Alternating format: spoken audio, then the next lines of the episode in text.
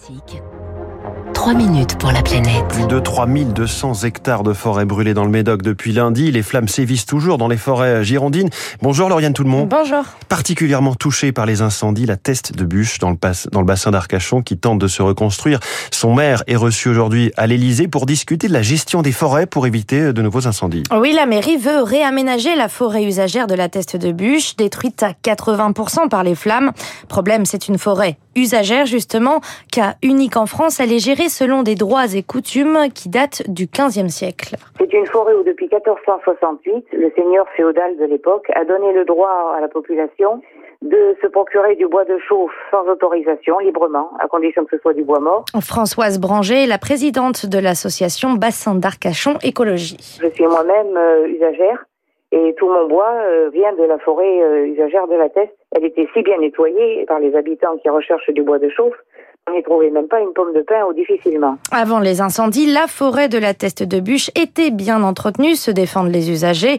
Quant aux 500 propriétaires de parcelles... Ils n'ont pas de devoir de gestion à proprement parler. Il y a des propriétaires qui probablement ne savent même pas qu'ils ont une parcelle. Et il y en a qui savent qu'ils ont une parcelle et ils ignorent où. Un bras de fer s'est engagé avec la mairie qui veut un pouvoir de police et de gestion sur la forêt. La bataille est aussi juridique, droit privé contre intérêt général et la problématique concerne toute la France. Plus de 30% de son territoire est recouvert de forêt. La question du risque incendie n'est pas un problème forestier, c'est un problème d'aménagement du territoire. Chercheur en sciences politiques à l'INRAE de Bordeaux, Arnaud Sergent rappelle que 70% des forêts en France sont privées, plus de 3 millions de propriétaires avec des plus ou moins grandes. Des propriétaires particuliers et institutionnels, hein, il peut y avoir des banques, des assurances. Un propriétaire forestier n'a pas le droit de défricher. Donc c'est ce qui protège la forêt française. C'est à peu près la seule obligation qu'ils ont. Il y a une grosse partie de la forêt française qui n'est pas gérée. Toute la forêt française qui est en dessous de 25 hectares, elle est peu ou pas gérée. Ensuite, celle qui est en dessous de 4 hectares, depuis quelques années, on a considéré qu'on n'allait plus trop s'en occuper. Coordonner le débroussaillement, contrôler la bonne gestion des parcelles dans un paysage forestier morcelé, le travail est titanesque et les moyens insuffisants. Et le problème ne date pas d'hier, souligne le juriste Daniel Perron.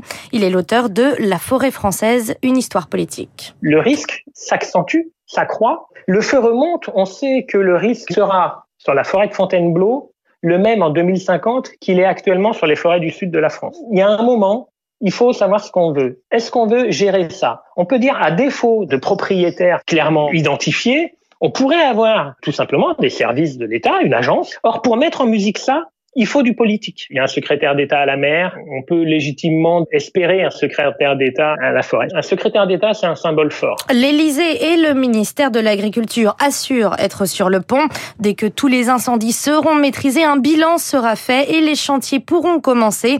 Il n'y a pas encore de calendrier, mais le gouvernement sait que le temps presse car l'été prochain risque d'être encore plus chaud, sec et brûlant que celui que l'on vient de vivre. Euh, Lauriane, tout le monde, et puis au milieu de cette actualité brûlante, c'est le cas de le dire, il y a l'actualité heureuse. Ce matin, nous sommes ravis de souhaiter la bienvenue à la petite Suzanne qui est née lundi soir et félicitations à ses parents. Vous connaissez son papa, c'est Baptiste Gabory, que vous entendez d'habitude chaque matin à cette heure-ci, mais qui va donc rester en famille pour un temps. Et il a bien raison.